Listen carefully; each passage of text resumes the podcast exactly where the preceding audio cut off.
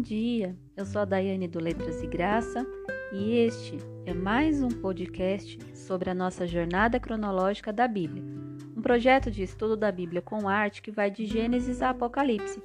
Nós começaremos a nossa jornada em Deuteronômio e hoje vamos pensar sobre Deuteronômio 1.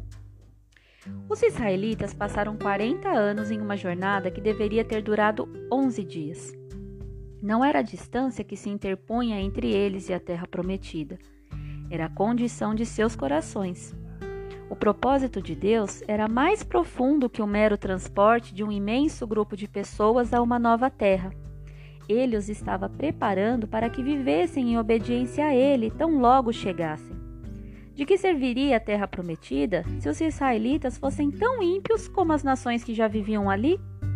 A jornada foi uma parte dolorosa, porém necessária da sua preparação. Com ela, Deus ensinou aos israelitas quem ele era, o Deus vivo, o líder da sua nação. Ele também lhes ensinou quem eles eram. Pessoas pecadoras, propensas à rebelião e à dúvida. Ele deu ao seu povo rebelde a lei, para ajudá-los a entender como deviam se relacionar com Deus e com outras pessoas. A sua peregrinação espiritual pode ser demorada e você pode enfrentar dor também, desencorajamento e dificuldades. Mas lembre-se de que Deus não está tentando apenas manter você vivo. Ele deseja preparar você para uma vida de serviço e devoção a Ele. Perceba que o resumo de Moisés a respeito da jornada de 40 anos de Israel começa no Monte Sinai e não no Egito. Por que Moisés omite a primeira parte do Êxodo? Moisés não estava apresentando o itinerário, ele estava resumindo o desenvolvimento da nação. Na mente de Moisés, a nação de Israel teve início na base do Monte Sinai e não no Egito, pois foi no Monte Sinai que Deus deu ao povo seu concerto. Êxodo 19, 20. Junto com esse concerto vieram conhecimento e responsabilidade. Depois que o povo decidiu seguir a Deus, eles precisavam saber como segui-lo. Portanto, Deus lhes deu um, abrangente conjunto de leis e diretrizes que lhe mostrava como ele queria que eles vivessem essas leis.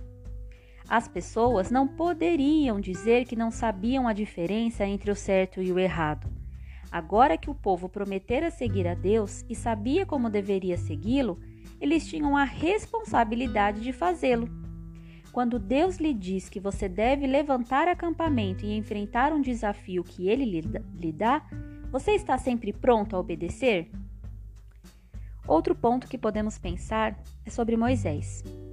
Para ele, era um tremendo fardo guiar a nação sozinho. Ele não conseguiria realizar a tarefa sem ajuda. À medida que as nações, organizações e igrejas crescem, se tornam cada vez mais complexas surgem necessidades conflitantes e disputas. Um só líder não mais consegue tomar todas as decisões. Como Moisés, você pode ter uma tendência natural de tentar fazer sozinho todo o trabalho. Você pode ter medo ou vergonha de pedir ajuda. Moisés tomou a sábia decisão de compartilhar a liderança com outras pessoas. Em vez de tentar lidar sozinho com responsabilidades maiores, procure maneiras de dividir a carga para que outras pessoas possam exercitar os dons e habilidades que lhes foram dados por Deus. Moisés identificou algumas das qualidades interiores dos bons líderes: sabedoria, experiência e entendimento. Essas características diferem notavelmente daquelas que frequentemente ajudam a eleger líderes hoje em dia: boa aparência, riqueza, popularidade, disposição para fazer qualquer coisa para chegar ao topo, não é mesmo? As qualidades que Moisés identificou deveriam ser evidentes em nós quando lideramos e deveríamos procurá-las naqueles a quem elegemos para posições de liderança. Os espias foram enviados à terra para determinar não se eles deveriam entrar, mas por onde deveriam fazê-lo. Mas ao retornar, a maioria dos espias concluiu que a terra não valia os obstáculos que estavam à frente. Deus daria aos israelitas o poder de conquistar a terra, mas eles temeram o risco e decidiram não entrar. Deus nos dá o poder de superar nossos obstáculos, mas da mesma maneira como os israelitas estavam cheios de temor e ceticismo, nós também frequentemente deixamos que as dificuldades controlem nossas vidas. Quando seguimos a Deus, independente das dificuldades, então demonstramos uma fé corajosa e vencedora. Em Deuteronômio 1, do 23 ao 40, percebemos que Moisés relatou a história da missão de exploração na Terra Prometida, descrita em Números 13 e 14. Quando os espias voltaram com relatos de gigantes e cidades moradas, o povo teve medo de seguir adiante e começou a se queixar de sua difícil situação. Mas o relato minoritário de Josué e Caleb mostrou que a terra era fértil, o inimigo era vulnerável e Deus estava do lado deles.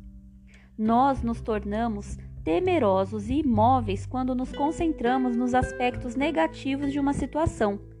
Muito melhor é nos concentrarmos nos positivos, a orientação e as promessas de Deus. Quando estiver diante de uma decisão importante e souber o que deve fazer, haja com fé. Concentre-se nos pontos positivos e confie que Deus vencerá os negativos. Os problemas não têm que lhe roubar a vitória.